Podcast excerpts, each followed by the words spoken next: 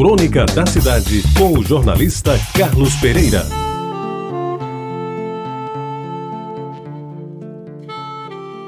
Amigos ouvintes da Rádio Tabajara, uma coisa de que eu me orgulhava quando eu fui aprovado no exame de admissão ao ginásio no velho Liceu Paraibano, no começo dos anos 50 do século passado, e lá se vai tanto tempo, era da farda do colégio.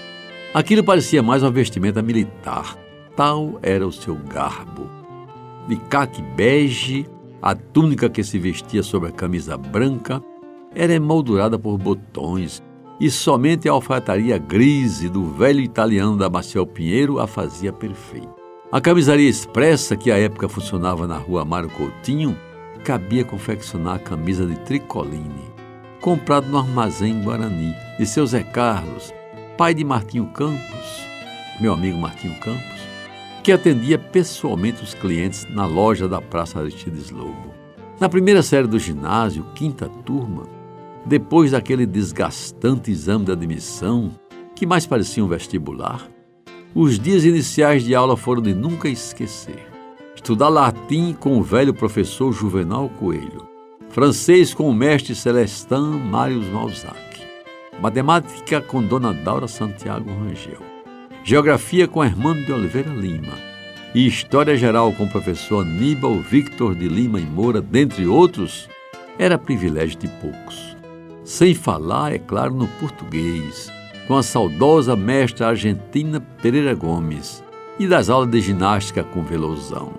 Aliás, essas sessões de ginástica eram precedidas de um completo exame médico biométrico, do qual se encarregava o Dr. Giacomo Zaccara, que vinha a conhecer depois bem mais de perto, quando ele liderou a imprensa esportiva da capital ao fundar e presidir por muitos anos a nossa querida ACEP, Associação dos Cronistas Esportivos da Paraíba, da qual ainda hoje faço parte, com muita alegria. Mas, meus amigos, das disciplinas que cursei, num tempo em que José Américo de Almeida era o governador da Paraíba e o professor Emmanuel de Miranda Henriques dirigia o liceu, havia uma inusitada: trabalhos manuais, ensinada pelo professor José Washington de Carvalho, de saudosa memória.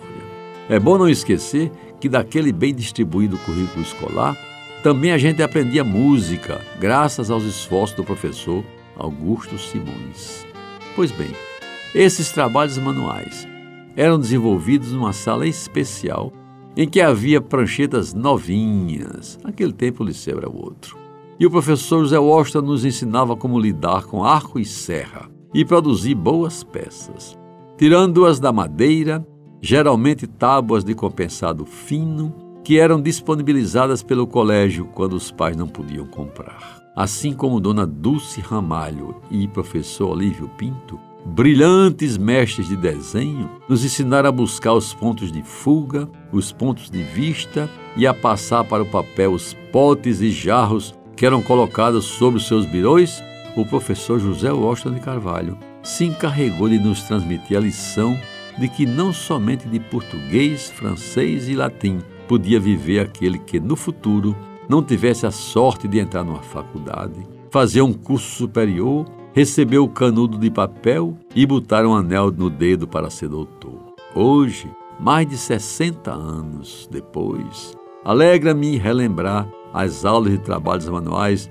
do professor José Washington, e são mais uma página do livro que um dia ainda vou escrever do qual certamente haverá de constar e com o destaque que merece o meu tempo de aluno do Liceu Paraibano, principalmente da inesquecível primeira série ginasial, quinta turma. Você ouviu Crônica da Cidade com o jornalista Carlos Pereira.